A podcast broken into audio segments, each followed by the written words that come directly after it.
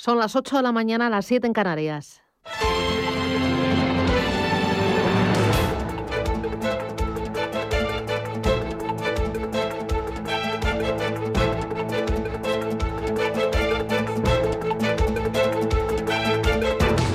Capital Intereconomía, con Susana Criado.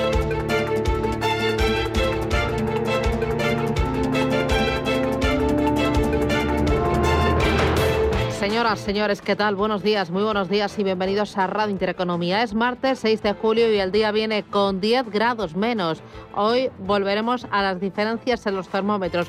Por un lado, diferencias entre ciudades donde ayer las máximas rebasaron con facilidad los 32 grados, como Bilbao, León, Segovia, Vitoria. Hoy no van a llegar a 22. Habrá un descenso de 10 grados esta tarde respecto a las de ayer. Por otro lado, vuelven las diferencias entre las zonas de Galicia, el Cantábrico o la Meseta Norte, donde hoy se quedarán en el límite de los 20 de máxima y otras del arco mediterráneo donde van a llegar a los 40 grados. Hoy, por ejemplo, esperamos 41 grados en Murcia, 25 en Madrid, en Bilbao 20, en Barcelona 28, en La Coruña otros 20 y en Valencia para hoy 37 graditos. ¿Cómo viene el día? El día viene mirando a la crónica del coronavirus. La incidencia se dispara hasta 204 casos frente a los 152 que se registraban el pasado viernes. Actualmente hay 2.723 pacientes ingresados por COVID de los hospitales españoles frente a los 2.400 de hace eh, tres días.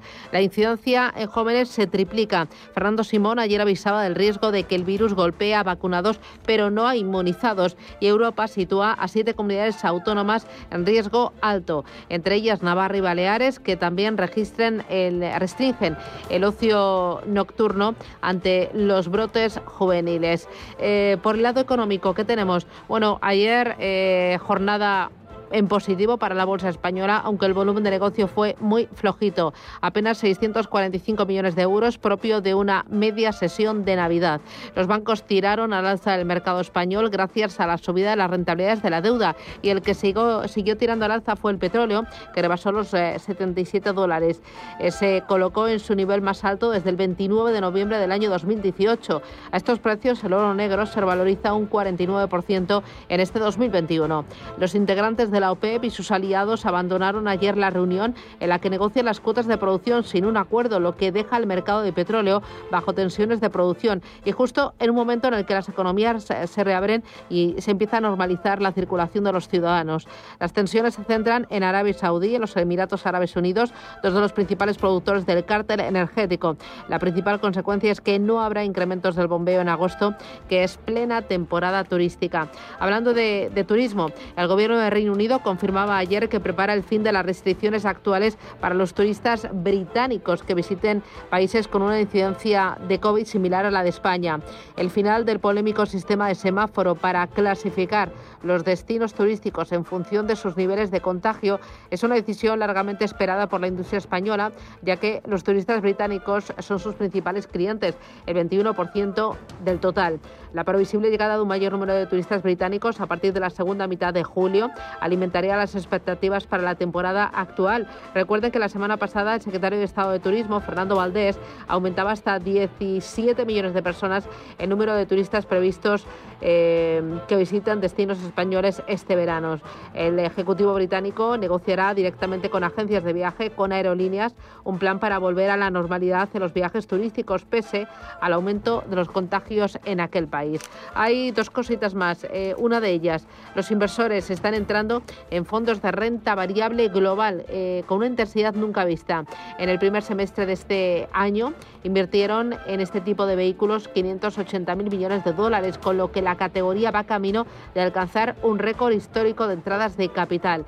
Estrategas de Bank of America estiman que si el ritmo de inversión se mantiene durante el resto del año, los fondos de renta variable recibirán más dinero en 2021 que en los 20 años anteriores juntos. Hay liquidez y hay apetito por el equity. Y otro asunto importante, el tema de los interinos. Ayer el gobierno cerraba un acuerdo con los sindicatos para mm, para hacer indefinidos a 300.000 eh, interinos en todas las administraciones públicas antes de 2024. Convocará pruebas extraordinarias el Gobierno para reducir el número de interinos. 2024 es la fecha y Z ha dicho que quiere reducir el empleo temporal en el sector público y que sea del 8% de los asalariados. Hablaremos hoy en la tertulia capital porque justo hoy contamos con la, con la ayuda, con la colaboración de Miguel Borra del sindicato CESIF, del sindicato de funcionarios. Hay otras muchas más cosas, vamos con ellas. Gracias, bienvenidos titulares. Banco Santander patrocina este espacio.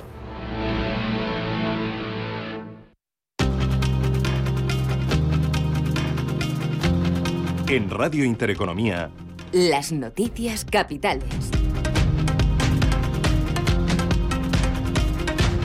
El Gobierno aprueba hoy la primera parte de la reforma de las pensiones que vuelva a revalorizarlas con la inflación y da de plazo hasta noviembre para fijar un nuevo mecanismo de ajuste en sustitución del factor de sostenibilidad. La norma pactada con patronales y sindicatos entrará en vigor en enero de 2022. El Consejo de Ministros dará hoy luz verde también al acuerdo para acabar con la temporalidad de los interinos. Un acuerdo por el que serán fijas las plazas de 300.000 interinos antes de 2025. Quienes no superen la oposición recibirán una compensación de 20 días por año trabajado. El ministro de Administraciones Públicas, Miquel Iceta, explicaba el acuerdo alcanzado con los sindicatos? A partir de la reforma del Estatuto Básico del Empleado Público, ninguna persona podrá ocupar con carácter interino una plaza estructural de la Administración por más de tres años. Por lo tanto, se ha acabado el encadenar contratos, interinidades indefinidas y sin edie. Eso no es ni bueno para la Administración ni justo para las personas. El Consejo de Ministros de este martes va a aprobar también el anteproyecto de ley de startups que rebaja del 25 al 15% el impuesto de sociedades para este tipo de empresas. El petróleo sigue subiendo esta mañana ante la falta de acuerdo en la OPEP.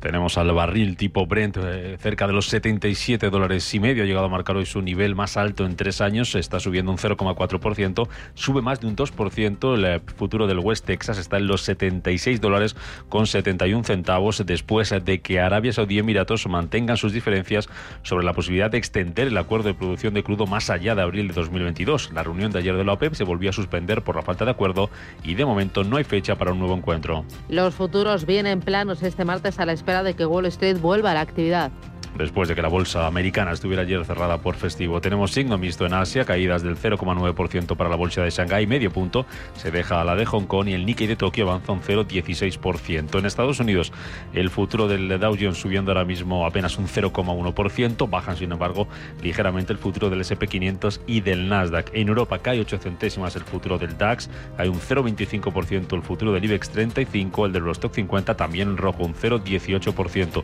Un IBEX 35 que hoy ya desde los 8.946 puntos después de que ayer subiera un 0,4%. Araceli de Frutos es socia directora de la firma de asesoramiento Araceli de Frutos EAFI. Los puntos, entre comillas, positivos para que la bolsa em, siga subiendo es la enorme liquidez que hay en, el mercado, la entrada de liquidez que ha habido en los eh, fondos de, renta variable, el sentimiento de mercado también, que vemos que es en torno a un 48% eh, positivo de comprador. Eh, eh, los datos macro que nos, van diciendo que con los PMI, por ejemplo, ayer publicados en, Europa, que la economía va creciendo eh, y la volatilidad que es muy baja. En plano empresarial miraremos a Euskaltel porque la Comisión Nacional del Mercado de Valores da luz verde a la OPA de Más Móvil que ofrece 11 eh, euros por cada título de la operadora vasca, con lo que el montante de la operación se estima en torno a 2.000 millones de euros, con un periodo de aceptación de 24 días naturales. Además, Fluidra y CIA Automotive pagan dividendo y en el exterior, pendientes de los supermercados británicos Morrison, que ayer se disparaban un 11% en bolsa tras ser comprados por el fondo japonés Fortress. En Estados Unidos, Google, Facebook y Twitter amenazan con salir de Hong Kong. Tras la nueva ley de protección de datos impulsada por el gobierno chino, la nueva norma pone en riesgo al personal de estas empresas de ser investigados por lo que publiquen sus usuarios en la agenda del día se publica la encuesta ZW de confianza inversora en Alemania. Allí en Alemania se van a conocer también los pedidos de fábrica, en la zona euro las ventas minoristas, en España se publica la producción industrial de mayo y el Tesoro subasta letras a 12 meses, en Estados Unidos se publica hoy el PMI compuesto y de servicios de junio, el índice de tendencias de empleo de la Conference Board y el ISM no manufacturero también del mes de junio. Sanidad notifica más de 23.000 nuevos contagios por coronavirus desde el pasado viernes. Lo que eleva la incidencia acumulada por encima de los 200 casos debido al aumento entre los jóvenes, donde esa incidencia se dispara ya hasta los 640 casos por cada 100.000 habitantes. Es cierto que hoy los datos no son nada buenos. Tenemos una incidencia acumulada a día de hoy de 204 casos por 100.000 habitantes en los últimos 14 eh, días. Ahora mismo estamos en una situación complicada Estamos en una situación complicada en cuanto a la transmisión, pero al menos nos está reflejando todavía y esperemos que se mantenga esa situación en cuanto a los eh, parámetros de gravedad. Ante el aumento de contagios entre los jóvenes, Navarra ha decidido adelantar durante 15 días el cierre del ocio nocturno y Baleares ha extendido las limitaciones de aforos de bares y restaurantes en localidades como Magaluf o Mallorca. En el exterior, Reino Unido confirma que levantará las restricciones el próximo 19 de julio a pesar del aumento de los contagios y en contra de las recomendaciones de los científicos. Además, Boris Johnson abre la puerta que a partir de esa fecha los ciudadanos con la pauta completa de vacunación puedan viajar a los países con una situación de contagios moderada sin necesidad de guardar cuarentena cuando regresen. Debemos ser honestos con nosotros mismos. Si no podemos reabrir nuestra sociedad en las próximas semanas, cuando tengamos ayuda por la llegada del verano y las vacaciones escolares, entonces tenemos que preguntarnos, ¿cuándo podremos volver a la normalidad? To return to normal. Banco Santander ha patrocinado este espacio.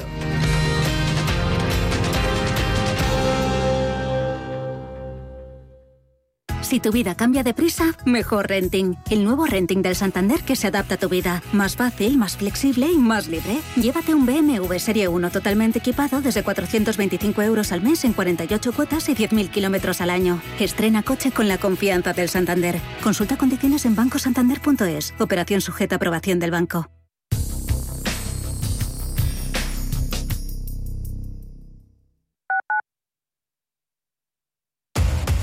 Somos aquello que siempre quisiste ser. Creamos aquello que siempre quisiste tener. Las reglas del juego han cambiado. Somos traders. Operamos. Black Bear Broker. El broker de los traders. En Hospital HLA Universitario Moncloa cuidamos de ti y de los tuyos. Tras una colisión, nuestra unidad de tráfico te ofrece tratamiento integral y personalizado, un experimentado equipo multidisciplinar y asistencia urgente las 24 horas del día. Citas al 620-317-747, Avenida de Valladolid 83, Madrid. Hospital Moncloa te desea un feliz viaje. Radio Intereconomía la información precisa y detallada. La información que usted desea conocer. ¿Sabía usted que unos pies con problemas pueden paralizar nuestro ritmo de vida? Le proponemos una solución indolora, con una mínima incisión y con anestesia local aplicando las técnicas más avanzadas en cirugía del pie. Clínica Jiménez, calle Alcalá 378. Diagnóstico gratuito 91 367 0071. Centro reconocido y autorizado por la Consejería de Salud y la Comunidad Económica Europea. 91 367 0071. Escápate de Madrid y ven al restaurante El Torreón en la cima del Monte del Pardo. Las mejores carnes y pescados desde 40 euros, vino incluido. Carne picaña brasileña y lomo de buey auténticos. Disfruta de los mejores platos de cuchara y de paella con langosta. Y de grandes vinos y licores en sus siete amplísimos salones y terrazas. Cocina abierta desde las 11 de la mañana. Parque infantil, gran parking. Restaurante El Torreón. Naturaleza a 10 minutos de Madrid. Reservas en restauranteeltorreón.com.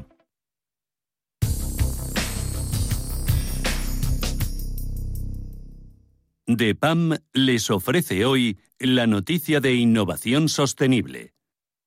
Bruselas movilizará al año 350.000 millones de euros en inversiones sostenibles. La Comisión Europea lo ha anunciado dentro de esa nueva estrategia para financiar la transición hacia una economía sostenible y canalizar más la inversión privada hacia esa agenda verde. Además, también ha presentado el esperado nuevo estándar europeo para los bonos verdes que integrará su taxonomía sobre las actividades que la Unión Europea considera sostenibles y le ayudará a consolidar su liderazgo. La próxima semana será el turno para una docena de revisiones legislativas y nuevas propuestas, entre ellas esa ampliación del mercado de emisiones comunitario o también la introducción de un nuevo mecanismo para grabar importaciones contaminantes.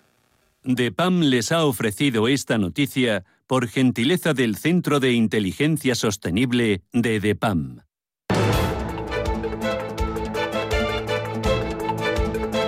La entrevista capital.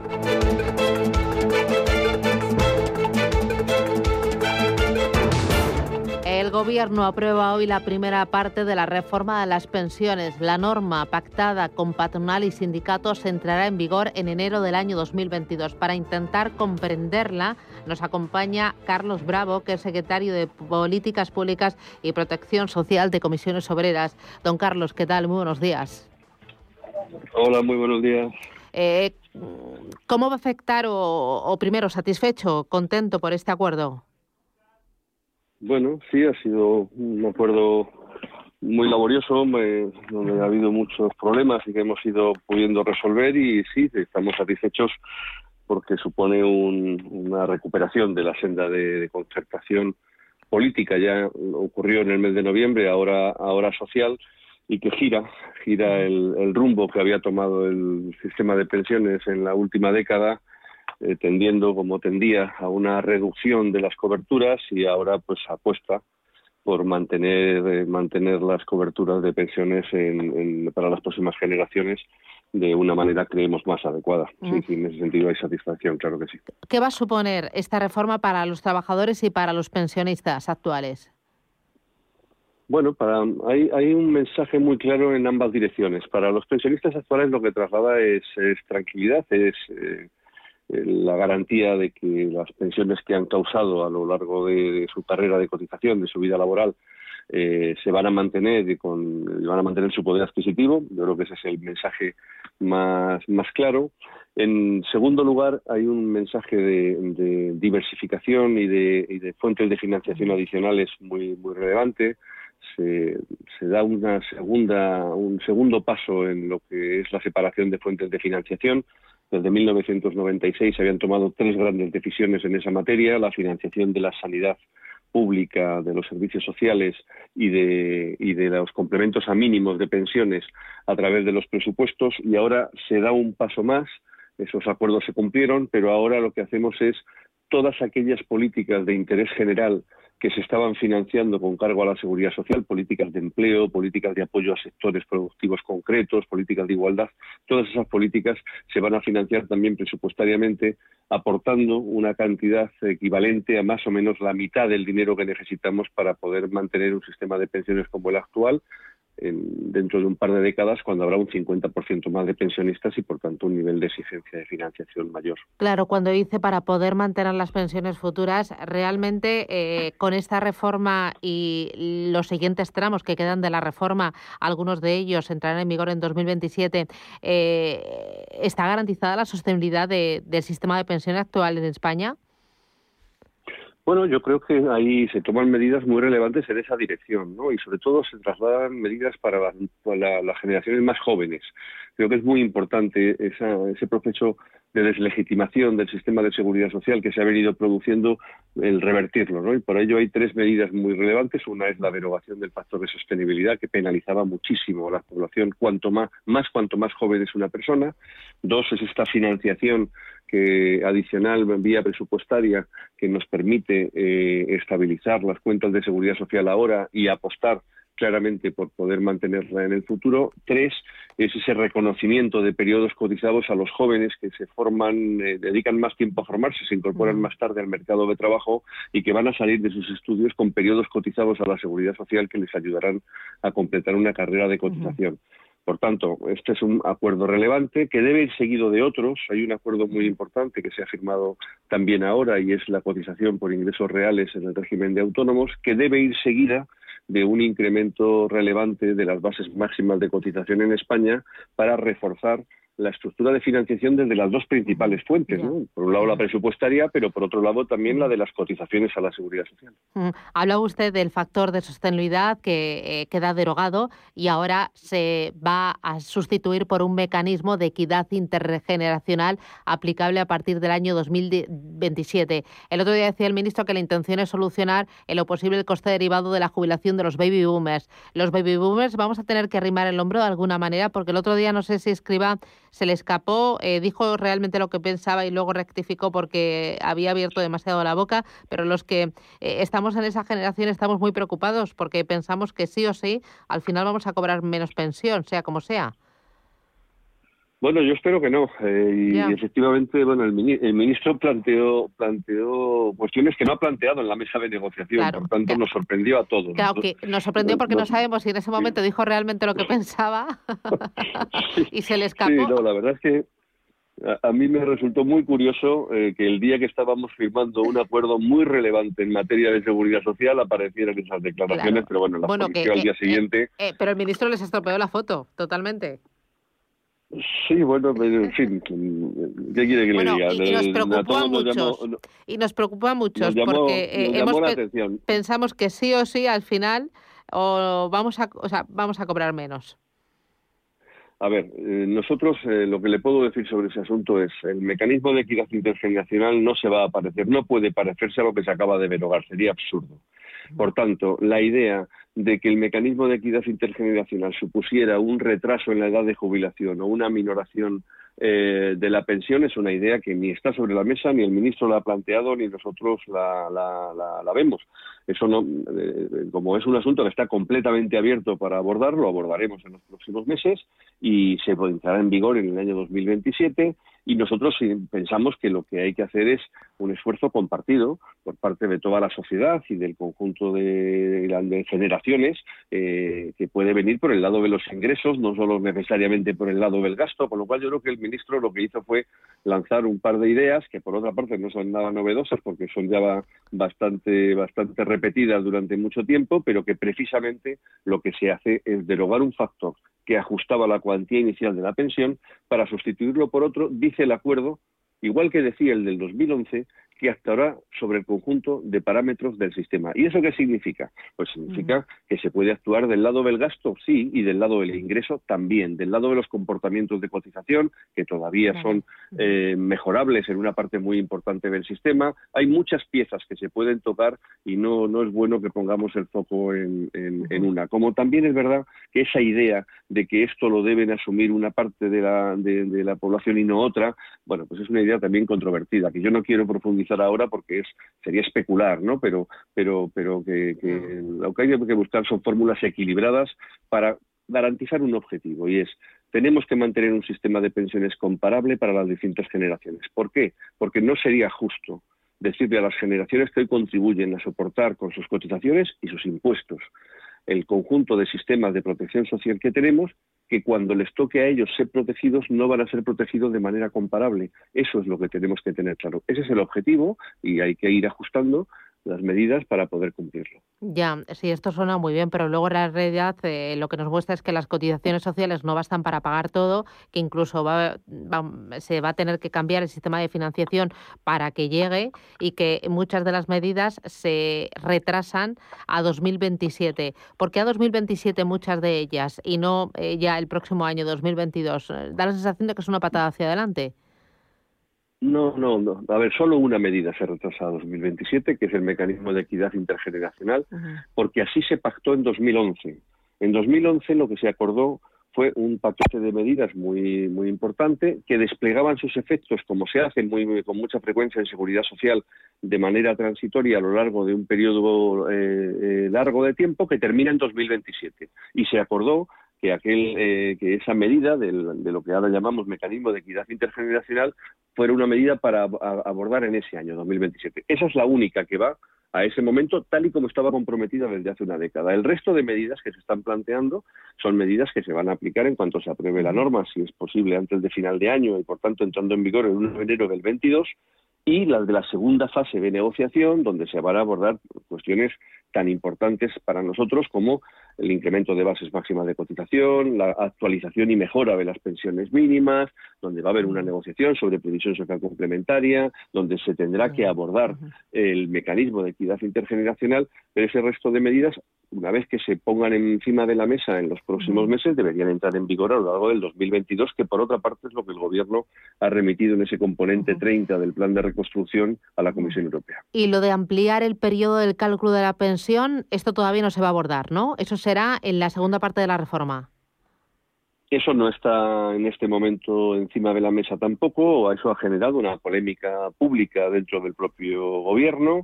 Eso, lo más llamativo es que estuvo en las recomendaciones de la Comisión Parlamentaria del Pacto de Toledo hasta los penúltimos borradores, pero finalmente el acuerdo político que alcanzaron todos los partidos y que fue votado por el, favorablemente por el 75% de la Cámara, no está en las recomendaciones. Por tanto, es una materia que se ha abordado en el pasado. ¿eh? El, el, periodo de cálculo se abordó, pasó de 8 a 15 en el año entre el 96 y el 2002, pasó de 15 a 25 entre el 2013 eh, y el 2022, pero es verdad que no está en las recomendaciones del Pacto de Toledo. Si el Gobierno trae esa propuesta a la mesa, se, se, abordará, pero en principio el problema es que es una propuesta que el gobierno tampoco ha planteado con muy buen pie inicialmente. ¿no?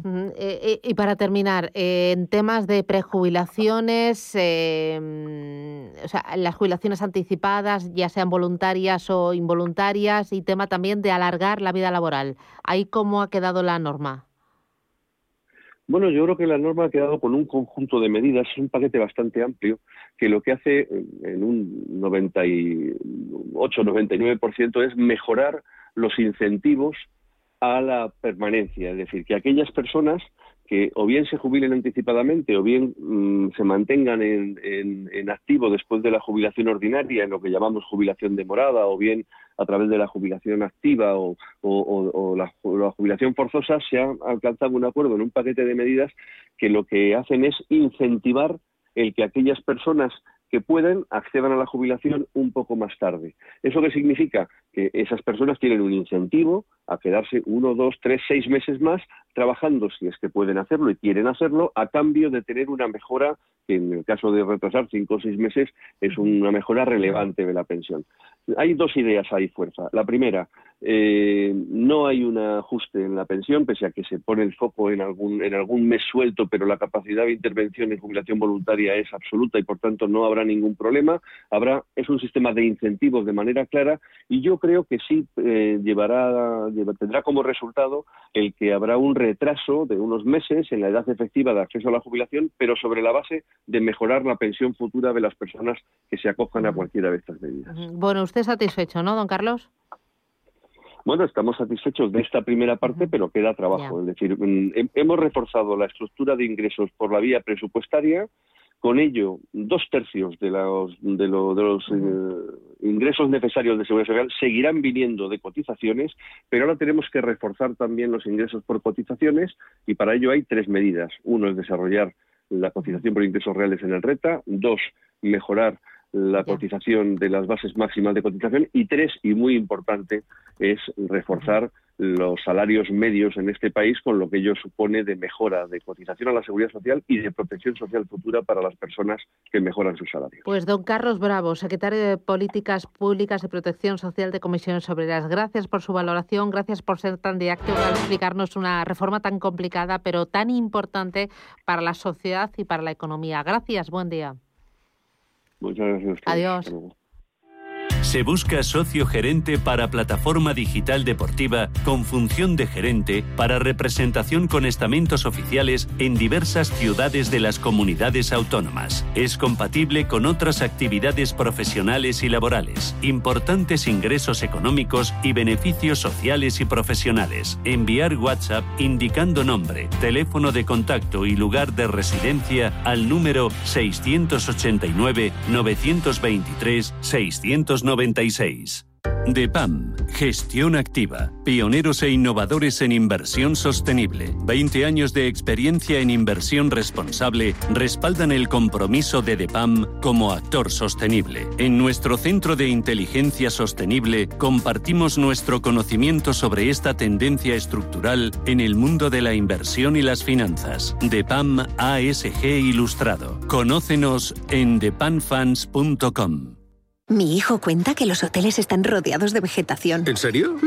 Y mis amigas que la arena de playa es tan blanca que deslumbra. ¡Qué bonito! Y también cuentan maravillas las de Pilates, mis compañeros de trabajo, la hija de la vecina. Semana del Caribe de viajes, el corte inglés y tour mundial. Que no te lo cuenten. Reserva por solo 30 euros por persona. Sin gastos de cancelación, con pago en seis meses y si encuentras un precio mejor, te lo igualamos. Financiación ofrecida por Financiera el corte inglés y sujeta a su aprobación. Consulta condiciones en viajeselcorteinglés.es. hay ocasiones en las que más es menos. Y eso es bueno. Cuanta más gente está de vacaciones, menos tarda en aparcar. Cuanto más queda de verano, menos me duele que acabe el día. Y este verano, con Renta 4 Banco, cuanto más invierto, menos comisiones pago. Y eso sí que es bueno. Entra e infórmate de las bases de la promoción en tu oficina Renta 4 más cercana o en r4.com. Renta 4 Banco, tu banco especialista en inversión. Días de verano, especial julio. Días de verano en Radio Intereconomía. De norte a sur, del oriente al occidente, desde la playa a la montaña, desde una catedral a una fiesta popular, todo lo que tiene que ver con el turismo que vamos poco a poco recuperando en los especiales de julio de días de verano de Radio Intereconomía. Este jueves a las 2 de la tarde, programa en directo desde Ciudad Rodrigo, con la colaboración del Ayuntamiento Mirobrigense.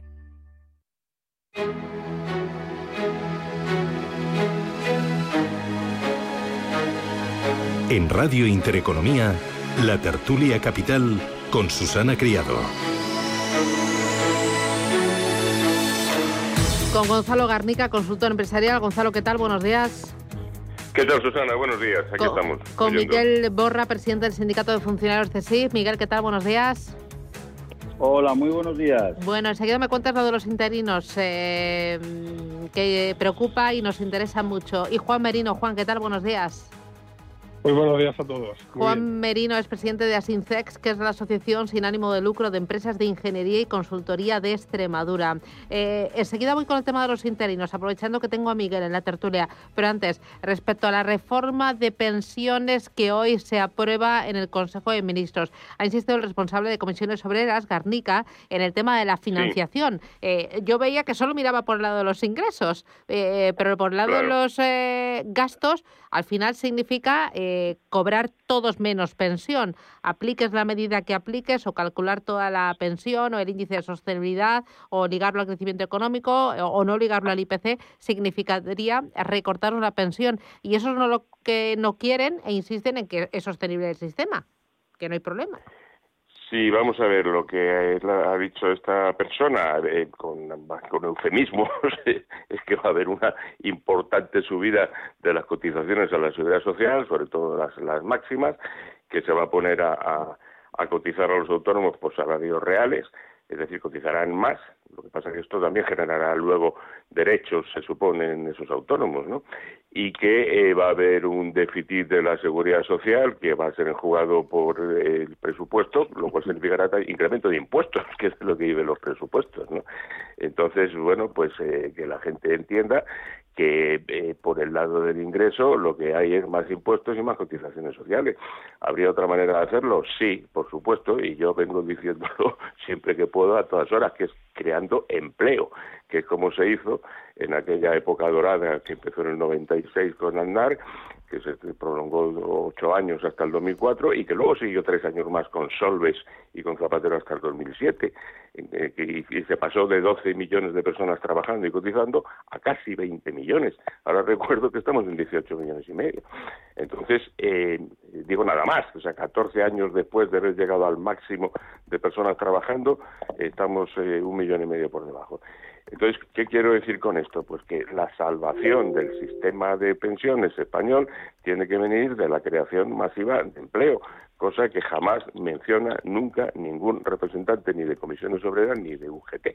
Ellos lo que quieren es que suban los ingresos, es decir, las cotizaciones y los impuestos, y cargarse, por supuesto, todo lo que hubiera hecho el PP. O cambiarlo de nombre, como el factor de sostenibilidad no, pues ahora se llama no sé qué de equidad. Bueno, vale. Bien, entonces eh, eh, la fórmula que se ha eh, asumido en, este último acuerdo que han firmado los sindicatos con la COE y con el gobierno es que habrá más impuestos y más cotizaciones sociales. Punto. Y ya está. Y se acabó. Miguel, ¿a ti qué te parece? Efectivamente, yo estoy de acuerdo con Gonzalo. Milagros económicos no existen, entonces nadie tiene una varita mágica y desde luego lo que tendríamos que intentar en nuestro país, porque no solamente sería bueno para las pensiones, sino que sería absolutamente bueno para todo el mundo, es incrementar el nivel de empleo que en estos momentos, pues como el nivel de empleo y de cotizantes, ¿no? que en estos momentos, como dice Gonzalo, pues estamos muy lejos de aquellos máximos. Yo que pertenezco a esa generación, que lo tengo clarísimo, que nos van a recortar sí o sí, lo pueden decir como quieran, pues hombre, el, el tema de las pensiones es realmente es un contrato con la administración, es decir, yo firmo con usted un contrato y, yo me comprometo a pagar lo que usted diga, pero luego usted me tiene que, que pagar esa pensión. Nadie nos está regalando nada, las pensiones las hemos pagado suficientemente todos a lo largo de nuestra vida. Entonces, hombre, que ahora de manera unilateral pues cambien las normas de juego, pues indudablemente a las, yo creo que a nadie le hace le hace gracia, pero desde luego sí que tenemos que intentar sacar el tema de las pensiones del juego y del ciclo político y este sí que es uno de los asuntos que tendríamos que conseguir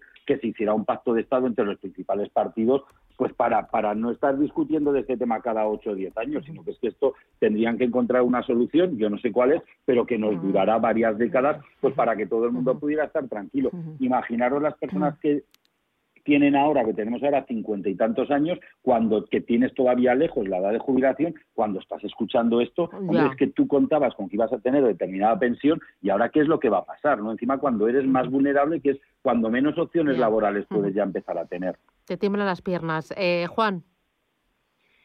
Bueno, a mí lo que me parece, si cabe tétrico, es el concepto de premiar eh, cuanto más tiempo estés trabajando, ¿no?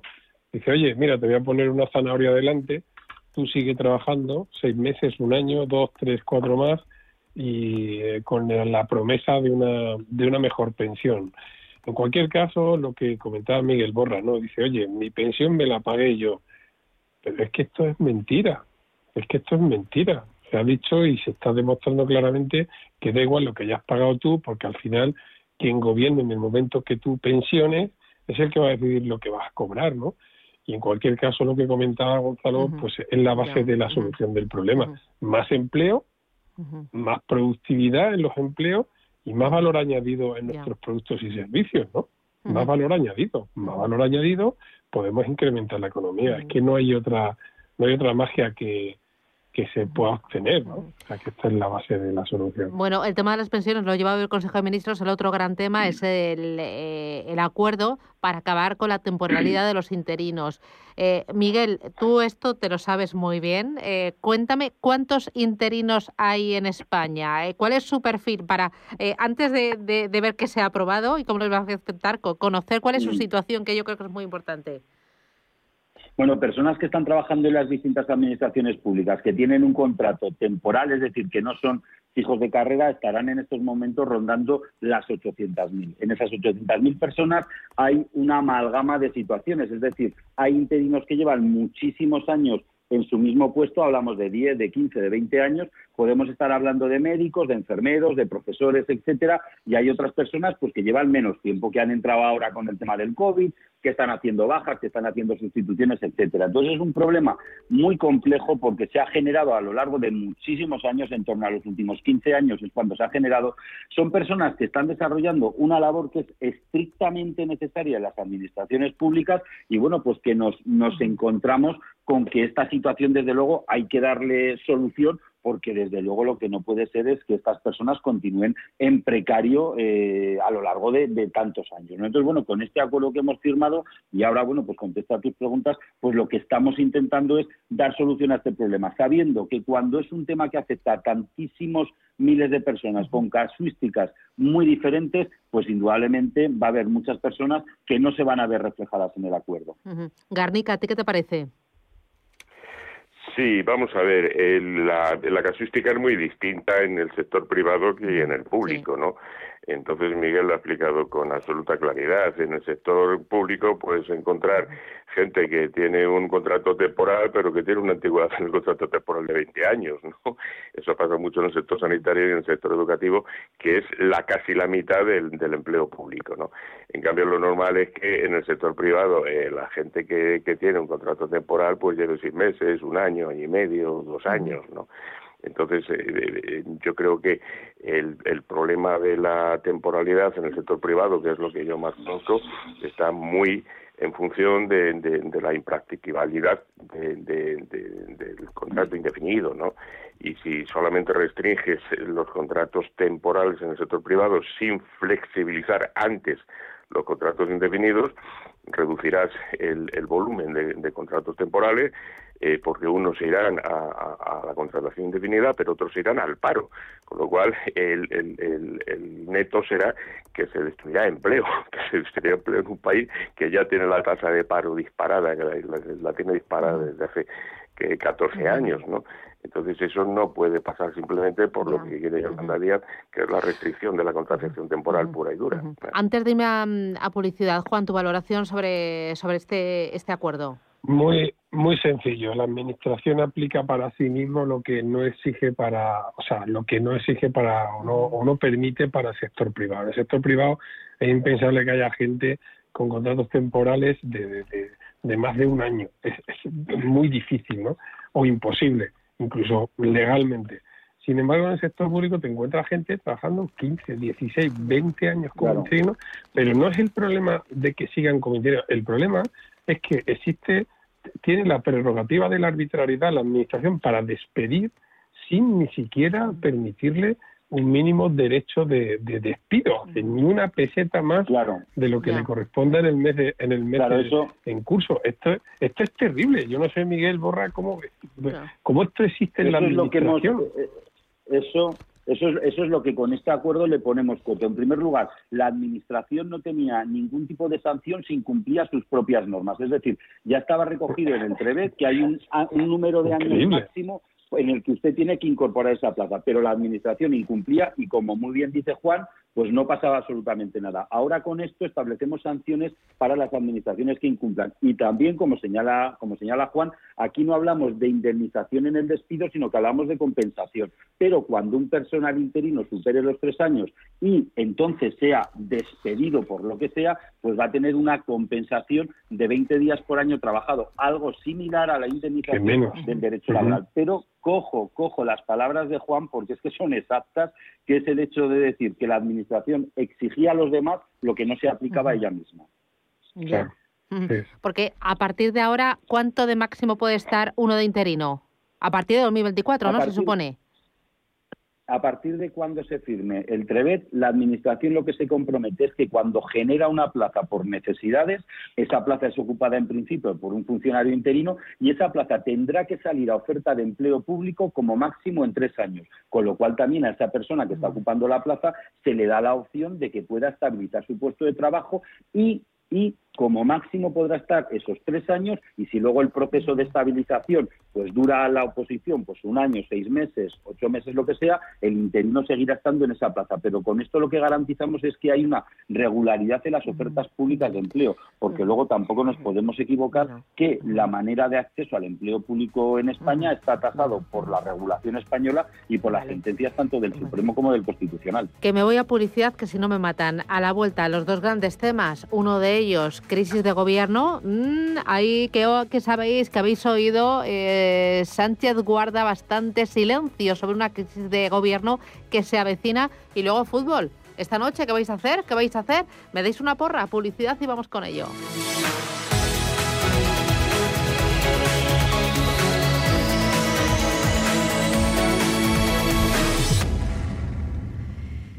¿Sabías que nosotros como trabajadores perdemos el 40% de nuestras habilidades cada tres años? Puede que esto lo estés notando en tu negocio. En ADECO sabemos lo importante que es para ti contar con equipos formados en las competencias y habilidades que necesitas. Desde ADECO ponemos a tu disposición la mejor oferta formativa, sea cual sea tu tamaño y actividad. Entra en adecoempresas.es o llama al 900-866-628, porque el momento es ahora. Hoy más que nunca, las residencias para personas mayores, Amavir, son un lugar seguro. Todos nuestros centros ya están vacunados, lo que nos da más fuerza para seguir trabajando por ti y por ellos. Queremos que te sientas como en tu propio hogar con cuidados profesionales de la máxima confianza. Bienvenido a tu casa, bienvenido a nuestra casa. Nuestra casa es Llámanos al 901 30 20 10.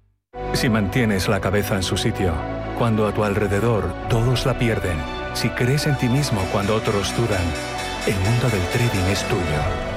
Trading 24 horas, un sinfín de oportunidades.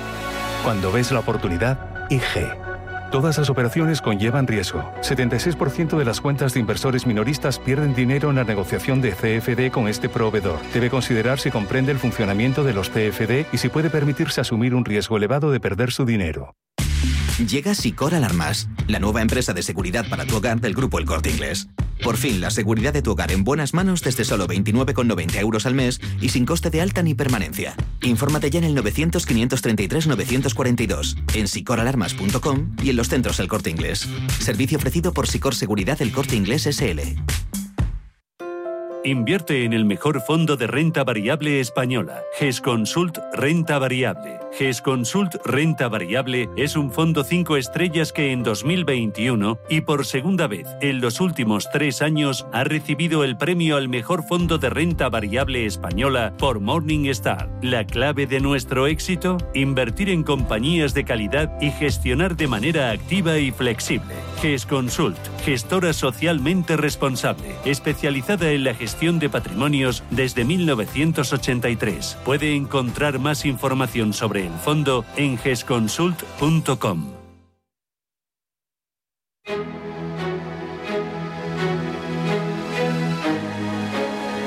En Intereconomía, la tertulia capital.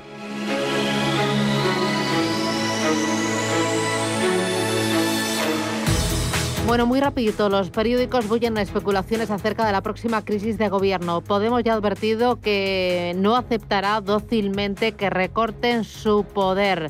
Eh, ¿Qué habéis oído, Garnica? Eh, Pues eh, vamos, eh, lo lógico es que primero redujera el número de ministerios y, y- y proporcionalmente también la parte que te corresponde a Podemos, que ahora tiene 5, 5 sobre 23, entonces si se reduce Sánchez, pues, eh, pues a lo mejor le deja en 4 o en 3, ¿no? Pero eso no sería recortar su poder, sino reducir el número de ministerios, porque claro, ahora mismo hay cuatro ministerios para hacer lo que antes hacía el ministro de Educación y Cultura, que hay un ministerio de Educación, otro de Universidades, otro de Cultura y otro de Innovación y Ciencia. Entonces, una, una clave es quizá la reducción de ministerios y luego la otra clave para mí es el, el poder eh, catalán. O sea, estamos siendo gobernados desde Cataluña y País Vasco y entonces eso me imagino que lo querrá traducir Pedro Sánchez en, en su gobierno porque del- de la mayoría parlamentaria que tiene, 49 diputados son no catalanes o vascos. eh. voy muy justita de tiempo. Borra, yo he escuchado que la intención es reducir dos o tres carteras, eh, pero Podemos teme que esto les afecte y ha dicho que naranjas de la China. Claro, y además hay que tener en cuenta que Podemos, que ha tenido ahora un cambio de líder, pues tanto Yolanda Díez como John Belarra, pues intentarán que hacerse valer y que no les toquen absolutamente nada. De lo que estoy seguro es que si acaba habiendo crisis de gobierno, seguro, seguro que nos sorprende. Ya. Eh, ¿Y tú, Juan, qué dices? ¿No, ¿No será que las aumente las? No, por favor, por favor. Por llevamos- favor, no des ideas. No des ideas. Llevamos, lleva- llevamos ideas. en crisis del gobierno desde que eh, dimitió el único que ha dimitido en este gobierno que es Máximo Huerta, ¿no? Máximo Huerta, ¿no? Yo creo que esta, esta gente, no, sinceramente, han sobrepasado todas las barreras psicológicas en cuanto a, a, a esta cuestión. Oye, y esta noche Eh, dame una porra, que me voy. Juan, Pues una, una porra de 0-3. 03. Eh, ¿Tú qué dices, eh, eh, Miguel?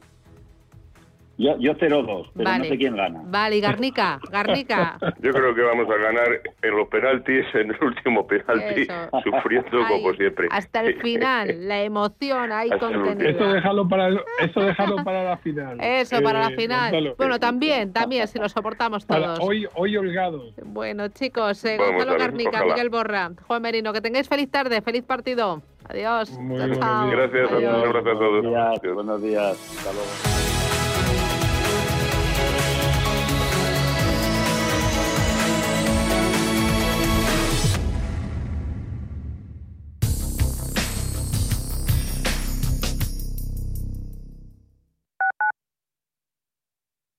you. MAPRE patrocina la información del tiempo. Muy buenos días. Por hoy martes espera el desplazamiento hacia el este de un frente atlántico que dejará los cielos nubosos y precipitaciones en buena parte del tercio noreste peninsular. Serán más probables y abundantes en el Cantábrico central y oriental y en el sur de la meseta norte. En el resto del país predominarán los cielos poco nubosos o despejados, aunque con intervalos nubosos en el norte de Canarias. Por su parte, las temperaturas diurnas sufrirán un descenso en la mayor parte de la península, que será notable en la meseta, Cantábrico y Alto Ebro. MAPRE ha patrocinado la información del tiempo.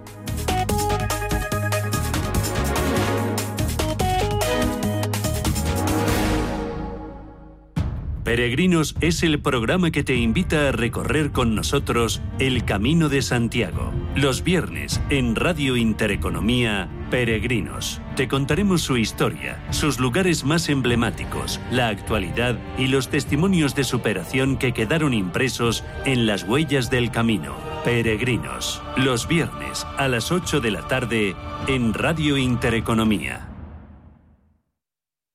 Musiconomía un programa musical con otra perspectiva. Los domingos a las 8 de la tarde, en Radio Intereconomía, Álvaro Martín Cicero invita a músicos para que nos hablen de lo suyo y a la vez de tendencias, cómo se enfrentan a la industria musical, crowdfunding y, naturalmente, escucharemos sus creaciones. Musiconomía, un programa de música distinto. Los domingos a las 8 de la tarde en Radio Intereconomía. Si te gusta el séptimo arte, Vivir de Cine es tu programa. Dirigido y producido desde Hollywood por José Ignacio Cuenca y presentado por María Ayer. Toda la actualidad del cine, estrenos, festivales y críticas sin olvidar los clásicos. En la madrugada del viernes al sábado, de 1 a 3, Vivir de Cine, en Radio Intereconomía.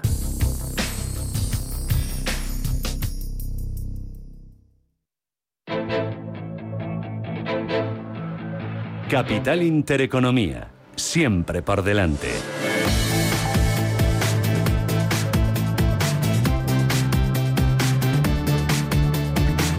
Nueve minutos, llegamos a las nueve de la mañana. Ángeles Lozano, buenos días de nuevo. Hola, ¿qué tal? Buen martes a todos. Hoy los futuros en rojo. En rojo viene el futuro del IBEX 35 con una caída del 0,33% en una jornada en la que volveremos a tener la referencia del mercado más importante del mundo. Wall Street vuelve a la actividad tras la festividad de ayer por el 4 de julio, Día de la Independencia, que a efectos laborales se retrasó una jornada. Vamos a estar muy pendientes, además de algunos datos como el índice ZEW de confianza económica en Alemania y las ventas minoristas de la eurozona. En España tenemos subasta de deuda. El Tesoro Público sale al mercado para captar dinero a corto plazo. También tenemos ese Consejo de Ministros que va a aprobar el acuerdo para la reforma de las pensiones.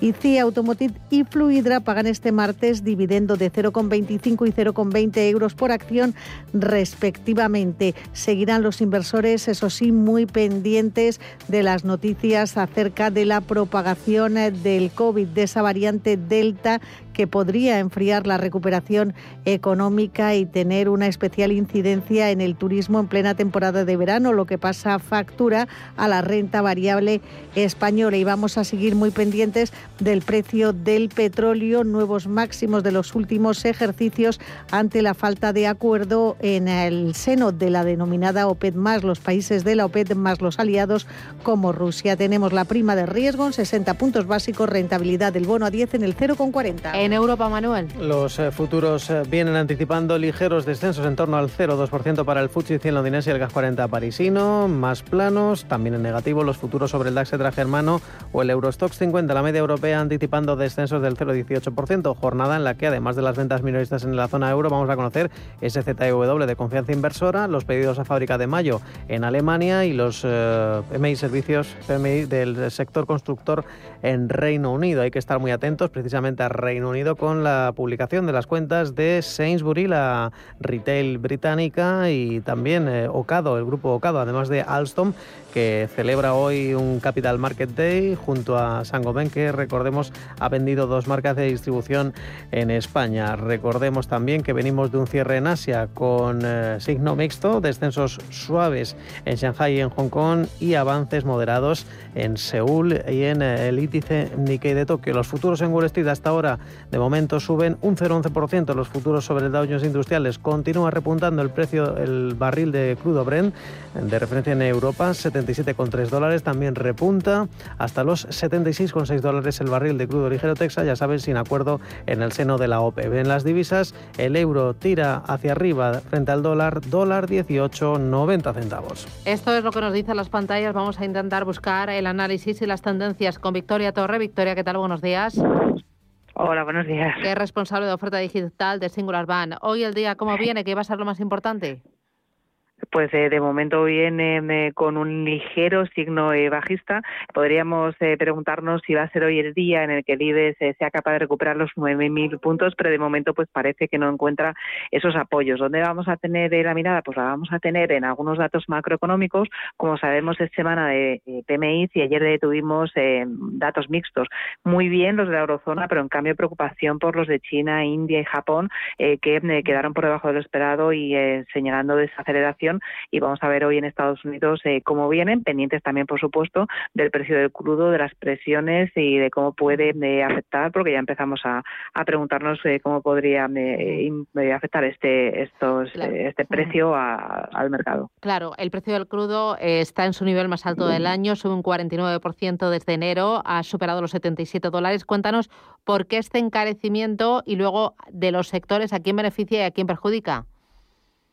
Bueno, encarecimiento sobre todo porque hemos visto un incremento de la demanda y eh, no se han tocado los niveles de producción desde que se impusieron eh, las restricciones. Se esperaba que en esta eh, última reunión de la web se pudiera pues volver a, tocar estos niveles preestablecidos, pero no ha sido así, no ha habido acuerdo y esto es lo que está impulsando el precio la alta unido a una mayor demanda. ¿A quién beneficia? Pues evidentemente al sector petrolero, compañías como por ejemplo Repsol y a quien perjudica a empresas que utilizan petróleo, industria y sobre todo transporte, aerolíneas, podrían ser las eh, compañías perjudicadas y luego los consumidores, que al final nos cuesta más eh, poner dinero y esto significa que consumiremos menos porque tendremos que gastarnos más a la hora de poner gasolina. Claro, importante el precio del petróleo por el efecto que pueda tener la inflación y a su vez el efecto que pueda tener las decisiones que tomen los bancos centrales. Esta semana va a ser muy importante las actas de la Fed y hoy hemos conocido que el Banco de Australia ha sido el primero en iniciar el proceso de retirada de estímulos eh, ha dicho el, el, Banco de Australia que el ritmo de compra de bonos se va a reducir a partir del mes de septiembre. Cuando las barbas de tu vecino veas pelar por las tuyas a remojar. Mm, bueno, también ha dicho que este ritmo de retirada de estímulos va a depender eh, sobre todo de cómo vaya la economía y eh, ya hemos visto las últimas reuniones de la FED de cómo efectivamente ya se empiezan a dejar mensajes de que esta retirada de estímulos tiene que llegar. Eh, iba a llegar, mm, la pregunta es cuándo, pero evidentemente esto tenía que llegar y será cuando la economía esté preparada. y una cosita más, a partir del día 14 tendremos resultados empresariales, ¿esperan buenos? Se esperan bueno, se espera que sea una temporada eh, buena, sobre todo por el efecto comparativo del año eh, anterior y sí que se espera que sea un buen trimestre de presentación de resultados. Muy bien, pues eh, gracias Victoria Torre desde Singular Bank. Que tengas buen día, cuídate. Gracias, buenos días.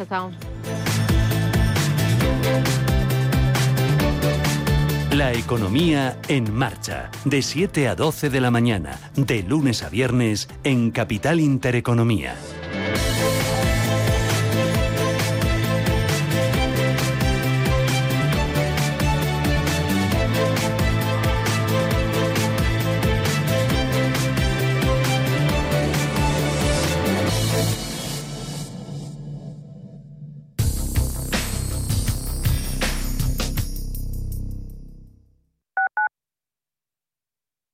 Vamos a tomarnos unas tapas al de Cristina. Vamos de compras a la tienda de Luis. Vamos Shop Small. Una iniciativa de American Express para impulsar el comercio local con hasta 25 euros de abono. Tanto si eres titular como si eres comercio, descúbrela y consulta las condiciones en americanexpress.es barra Shop Small. Apoyemos la recuperación. Apoyemos juntos al comercio local.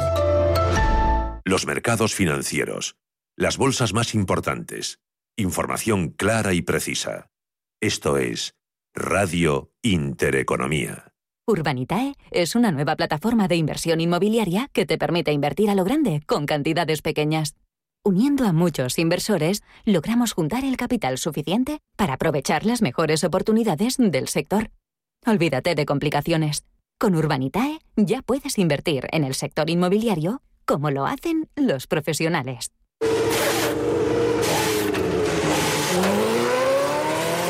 Saber que con tu seguro te recogen y entregan tu coche reparado es sentirte imparable. Seguros de coches Mafre, el mejor servicio. Ahora a mitad de precio y con la facilidad de pagarlos mes a mes. Con Mafre eres imparable.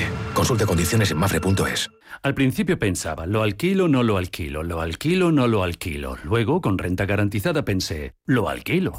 Renta garantizada se encarga, te seguirá pagando la renta de tus inquilinos, aunque ellos no lo hagan, y se ocupan de la gestión del día a día. Infórmate en el 900 10 10 95 o en rentagarantizada.es. Alquiler garantizado. Radio Intereconomía. Información económica con rigor, veracidad y profesionalidad. Nuestros oyentes son lo que escuchan. Estrictos, precisos, honestos, competentes y capacitados. Di que nos escuchas. Intereconomía, la radio que se identifica con sus oyentes. Radio Intereconomía.